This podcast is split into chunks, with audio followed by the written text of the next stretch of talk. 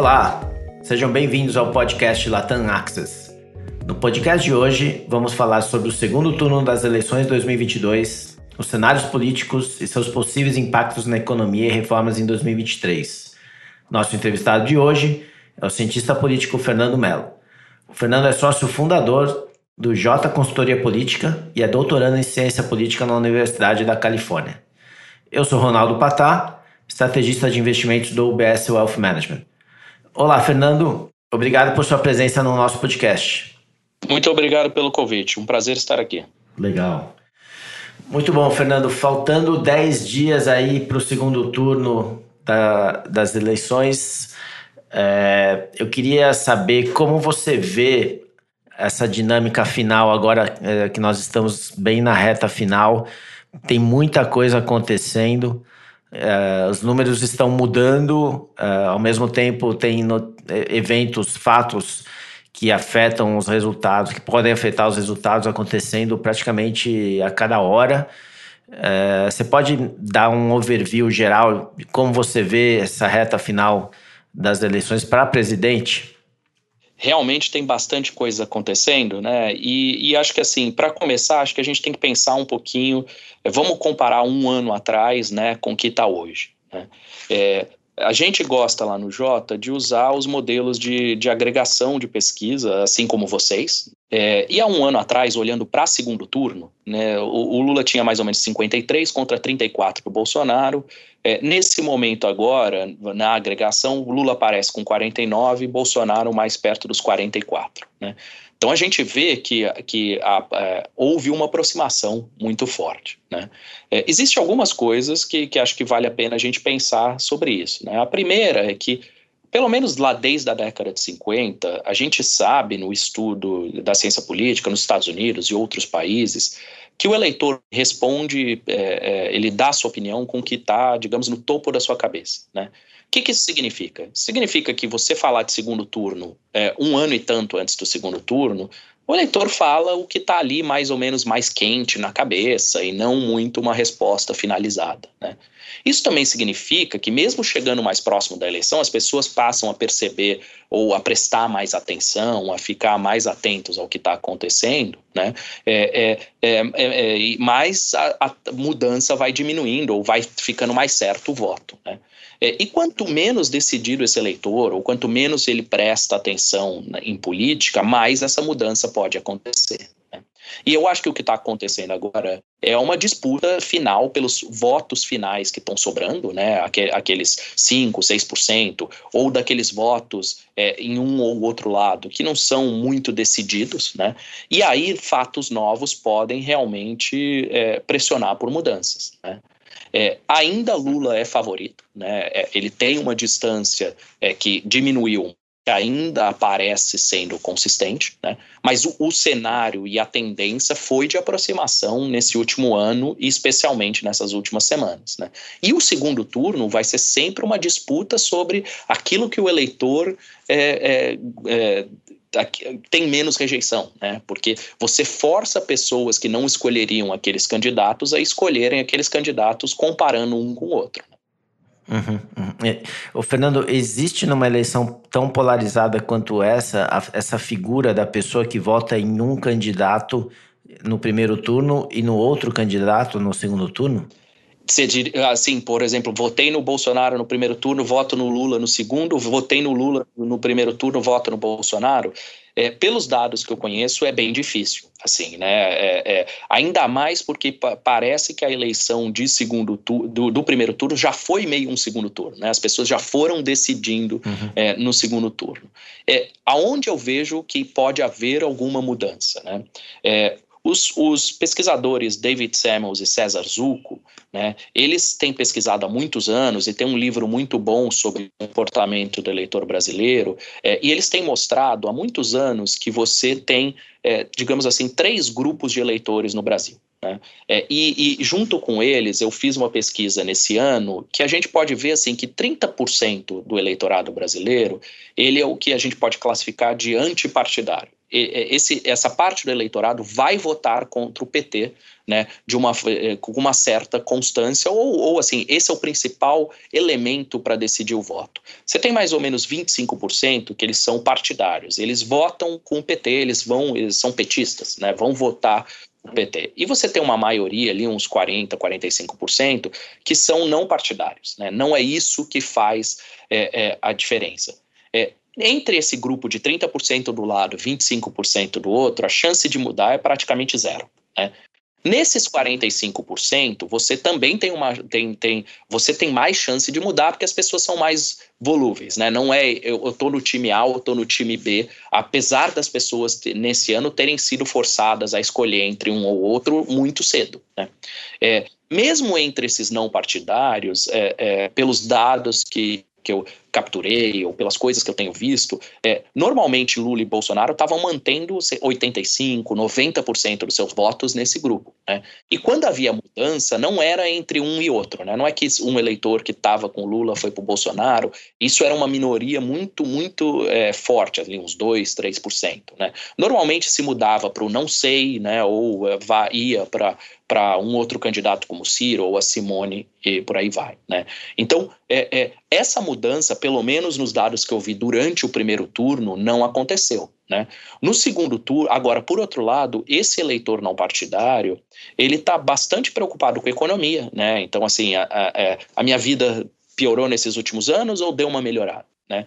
É, então, o, o, governo tem tentado medidas econômicas, teve ali impacto da inflação, né? É, e teve impacto da questão da economia nos últimos é, meses. Mas o, o que eu diria é que essa mudança entre os dois candidatos, ela não foi tão grande nesses últimos meses. Né? É, é, é por exemplo, os eleitores que foram vindo para o Bolsonaro, eles estiveram com não sei, ou eles estiveram com outros candidatos durante esse período. Né? Uhum. E, e, a economia, ela meio que foi o principal fator que de definição do voto até agora. É, isso tem ouvido também é, há algum tempo, ao contrário do que foi 2018, né, onde o pessoal estava muito preocupado com a questão da corrupção. Né? A corrupção ficou em segundo plano e a economia veio a primeiro plano. É, agora, nessa reta final, é, acho que as pessoas movidas por essa questão econômica, né, inflação, desemprego, talvez já tenham já tenham uh, a sua escolha, uh, mas que, o que mais que pode fazer mudar os indecisos em termos de eventos, né? É a campanha em si, é a, a mídia, a TV, é, a mídia, a mídia tradicional ou a, ou a mídia uh, social, né? Uh, ou os debates, algum desses fatores você vê como mais importante? Você tem razão, né? Assim, quando você olha nesses três grupos, né, é, naquele grupo que a gente chama de antipartidário, a questão da corrupção ainda aparecia bem forte, né? Esse grupo que estava com, com o presidente Bolsonaro e continua com ele, né? Nesse grupo de, de swing voters, assim, esse grupo de é, não partidários ali, a economia veio dominando desde, desde, desde sempre. Né? E, e, e, durante esses últimos meses houve uma, uma melhoria na sensação, né, de, de é, é, houve é, um crescimento na visão de que a minha vida deu uma melhorada, né? Mas as pessoas ainda acham que, que, é, é, que assim, é, não está boa a vida, né? Ainda tem bastante endividamento, ainda teve perda de, de, de capacidade de compra esses últimos anos e por aí vai, né? Então, eu acho que por um lado, pequenas melhoras na sensação econômica, assim, né? Então, novos programas do governo, ou dinheiro que foi injetado, ou uma queda no preço da alimentação, pode sim ter um efeito é, é, nessa, é, nessa parcela da população ainda indecisa. Né?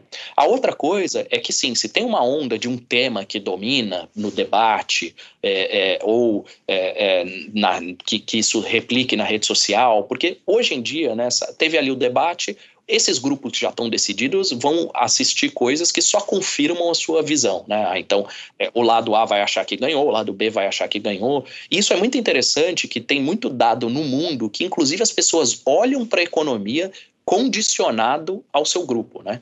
Então você pega nos Estados Unidos ou você pega até no Brasil, aqueles se, se um republicano está no poder, os republicanos vão achar que a economia está indo melhor do que ela realmente está indo e se os democratas estão no poder vice-versa, né? E no Brasil dá para ver a mesma coisa. Aqueles que estão com o PT vão achar que a economia está indo muito pior do que aqueles que estão é, é, já com o Bolsonaro. Claro que isso é, é, você também tem que controlar, por exemplo, por renda, por região, porque tem região que está melhor economicamente que outras e por aí vai. Né? O que eu diria é que um, né, impactos assim mais de curtíssimo prazo na economia podem levar a pessoa a sentir assim, não, não, poxa, minha vida deu uma melhorada, então quem está no poder merece uma, uma nova chance. Né? É, é, ou então esses temas de, de é, é que possam pegar, se falou das, da, de algumas frases do presidente recentemente, né? É, é, mas eu ainda apostaria que nesses não partidários a economia tem um peso grande, né? e essa briga de rejeição, né? de, de, de ah, eu não gosto da figura A ou eu não gosto da figura B, e muitas vezes não tem uma explicação muito racional, né? o eleitor simplesmente simplesmente não gosta de um ou não gosta de outro. É, tem alguns estudos muito bons é, nos Estados Unidos que, que se fala assim: tem muito eleitor que segue o seu líder, né? Eu gosto daquele político, eu gosto da, daquela pessoa por alguma razão, eu vou justificar o meu voto com coisas que, que me ajudem a, a, a mostrar por que, que aquela pessoa é a minha. Primeiro ele escolhe, depois ele vai atrás da justificativa. Exatamente. Interessante. É, na, nesse sentido, né, é, sabendo tudo isso, essas influências e essas questões de que quem já decidiu, já decidiu. É, você vê alguma oportunidade ou grande ameaça para cada um dos dois, né, para Lula e Bolsonaro nesse finalzinho? Tem alguma coisa que você diria para eles que, olha, tem essa oportunidade aqui que pode decidir? Ou não, tem essa ameaça que se você não prestar atenção, você vai perder. É, é como você vê isso? É, eu acho que assim, no, na, nas nossos cálculos, Lula ainda é favorito porque ele, tá, ele chegou próximo dos 50% no, no primeiro turno. Né? É, é, é, é os riscos para o Lula podem ser, por exemplo, abstenção maior. Né? Se a gente pegar, por exemplo, as pesquisas, né, é, o, o, as pesquisas estão sempre tentando calcular dado o universo de eleitores, né?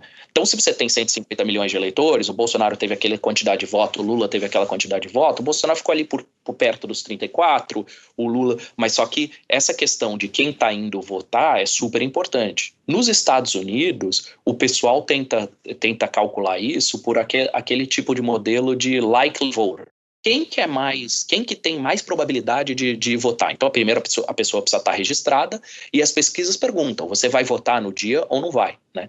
E, e as campanhas, inclusive, trabalham muito com, com, com para tentar tirar o seu eleitor de casa. Né? É o que o, o, pessoal chama na literatura e também nas campanhas o get out and vote. Né?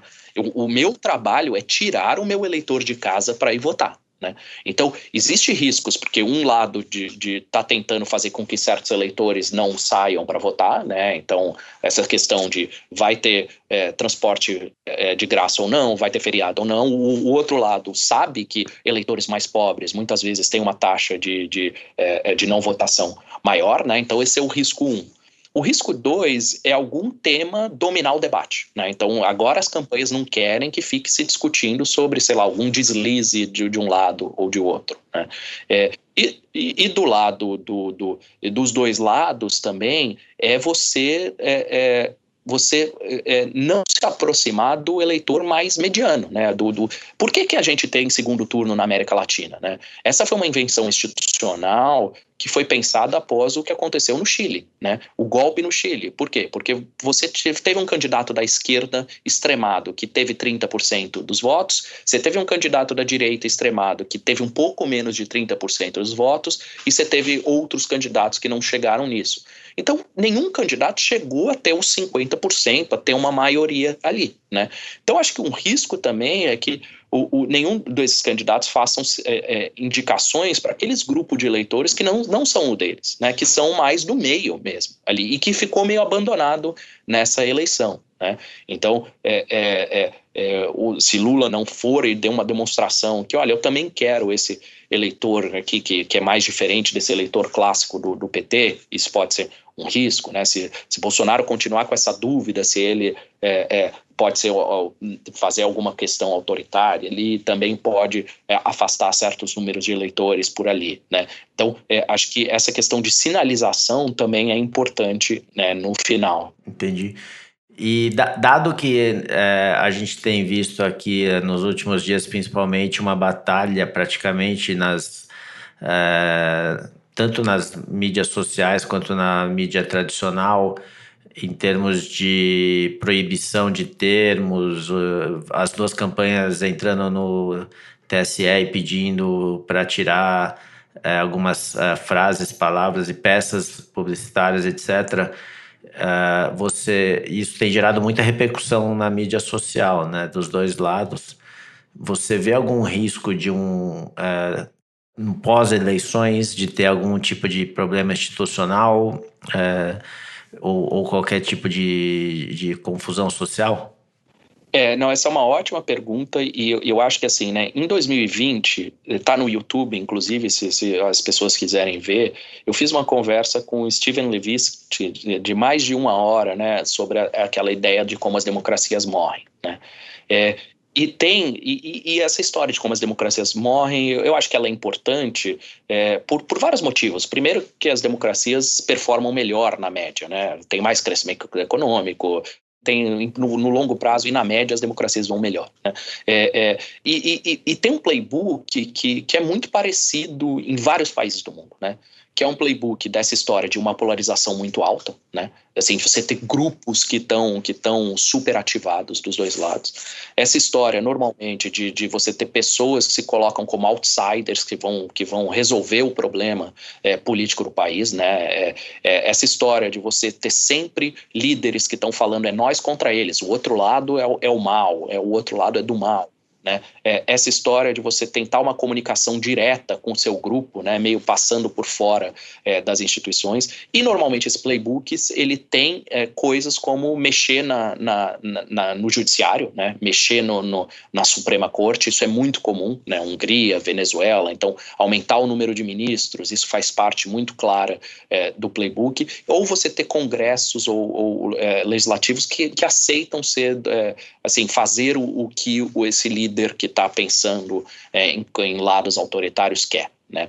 É, no Brasil, eu acho que a gente tem alguns riscos, que é essa história de desconfiança. Né? Então, tem, já tem uma parcela de, de eleitores é, é, que não confiam nas urnas eletrônicas. Né? É, é, é, então, eu acho que questão de, de grandes é, mobilizações ou de confusão social é muito difícil a gente prever, né? Mas eu acho que a gente tem um caldo de cultura. Eu não acho que vai acontecer em grande escala, assim, né? É, mas a gente tem um caldo de cultura que lembra outros países, né? Polarização muito alta, ativação sobre isso, né? Lembra, lembra os Estados Unidos no começo, na última eleição? Lembro, lembro. Ou seja, o risco não é zero de acontecer algo parecido não é zero. Eu acho que tem uma diferença nos Estados Unidos, que nos Estados Unidos essa forma como, como o presidente é eleito gera-se uma confusão, né? Como é que foi feito o modelo lá nos Estados Unidos e, e não é à toa que eles estão falando em reformar isso de alguma forma, de ser, deixar claro que o, o momento ali de 6 de janeiro é puramente é, é, de, de, você seguir um protocolo, né? Que não tem nenhuma dúvida de, de como é que vai ser feita a escolha ali, né? É, então isso é bem diferente, né? E eu acho que no Brasil também o que pode acontecer logo depois da, do resultado da eleição. É, é, países importantes como os Estados Unidos ou é, regiões importantes como a Europa, é, é, União Europeia, saírem e aceitarem o resultado de imediato, né? colocando uma pressão internacional sobre isso. Né? Então eu não vejo um momento assim tão claro como os Estados Unidos com uma chance tão clara de você ter algo assim. É, por outro lado, é, eu acho que esses três meses eles podem oferecer algumas é, cascas de banana para investidor, por exemplo, né?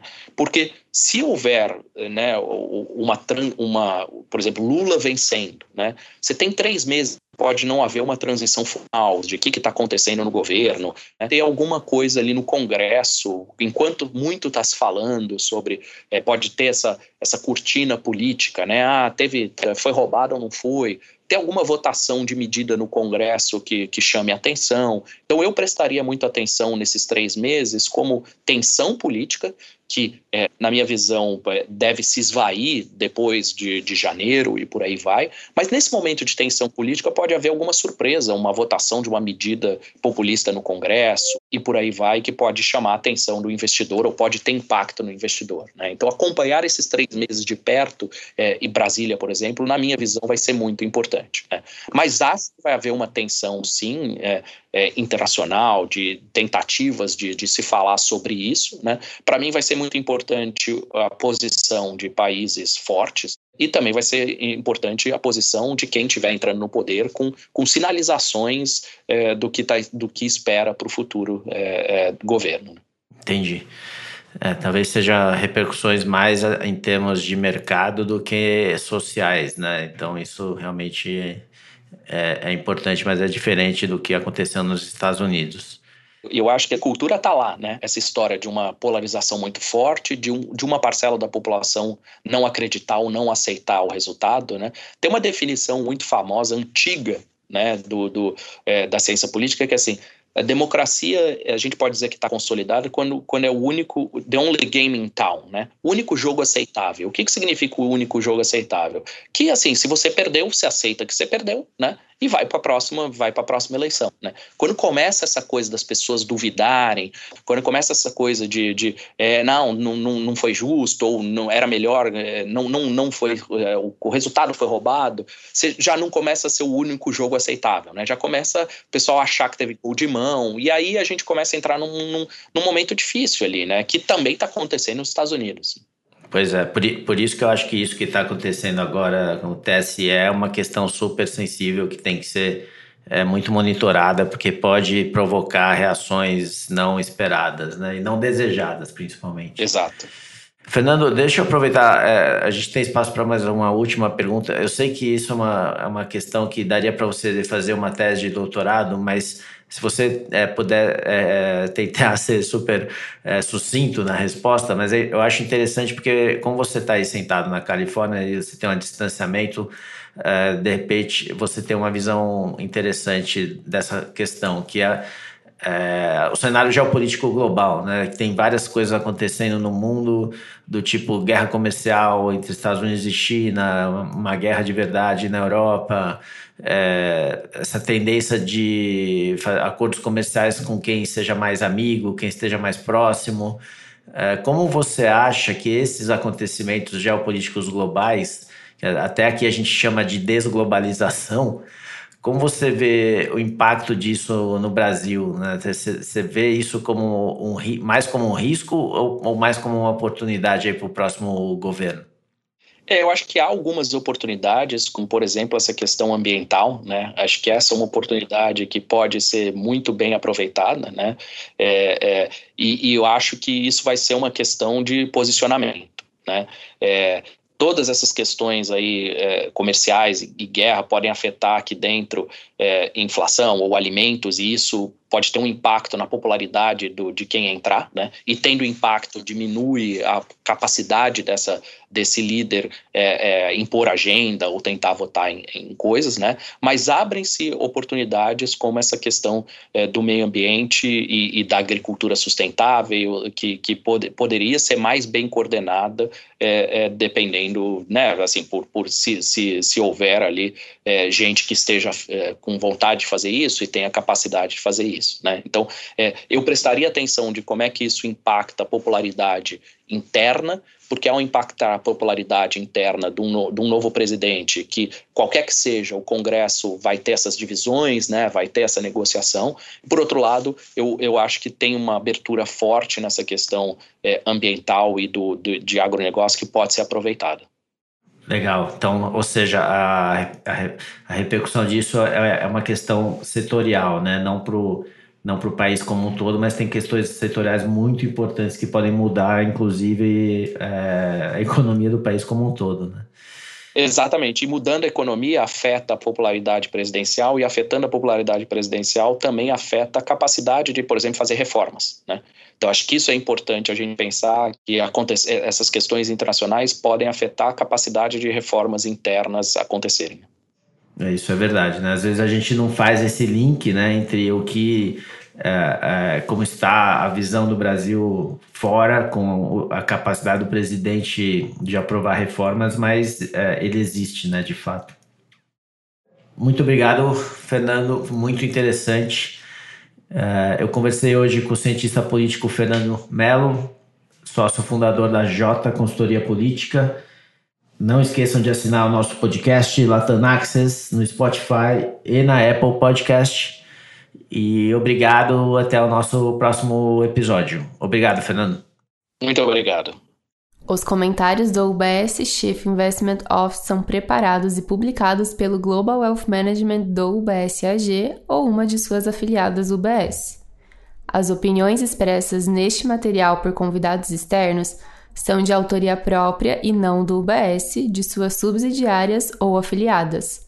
Assim, o UBS não aceita qualquer responsabilidade sobre o conteúdo deste material ou quaisquer reclamações, perdas ou danos decorrentes do uso ou dependência de toda ou qualquer parte dele. Este material não tem relação com os objetivos específicos de investimento, situação financeira ou necessidades particulares de qualquer destinatário específico e é publicado apenas para fins informativos. O conteúdo não é e não deve ser considerado como um relatório de análise de valores mobiliários. Como uma empresa que presta serviços de gestão de patrimônio para clientes globalmente, o UBS AG e suas diferentes subsidiárias oferecem serviços de consultoria de investimento e serviços de corretagem. Os serviços de consultoria de investimento e serviços de corretagem são separados e distintos diferem de forma material e são regidos por diferentes leis e arranjos separados. Nada neste podcast se destina a ser e não deve ser considerado como qualquer forma de solicitação ou promoção. Nem todos os serviços ou produtos estão disponíveis para os clientes em todas as jurisdições. Nos Estados Unidos, o UBS Financial Services Inc. é uma subsidiária do UBS AG e membro da FINRA SIPC. Para mais informações, visite nosso site em ubs.com/workingwithus. Para obter a informação legal completa completa aplicável aos comentários independentes produzidos pelo UBS, visite nosso site em ubs.com/cio-disclaimer.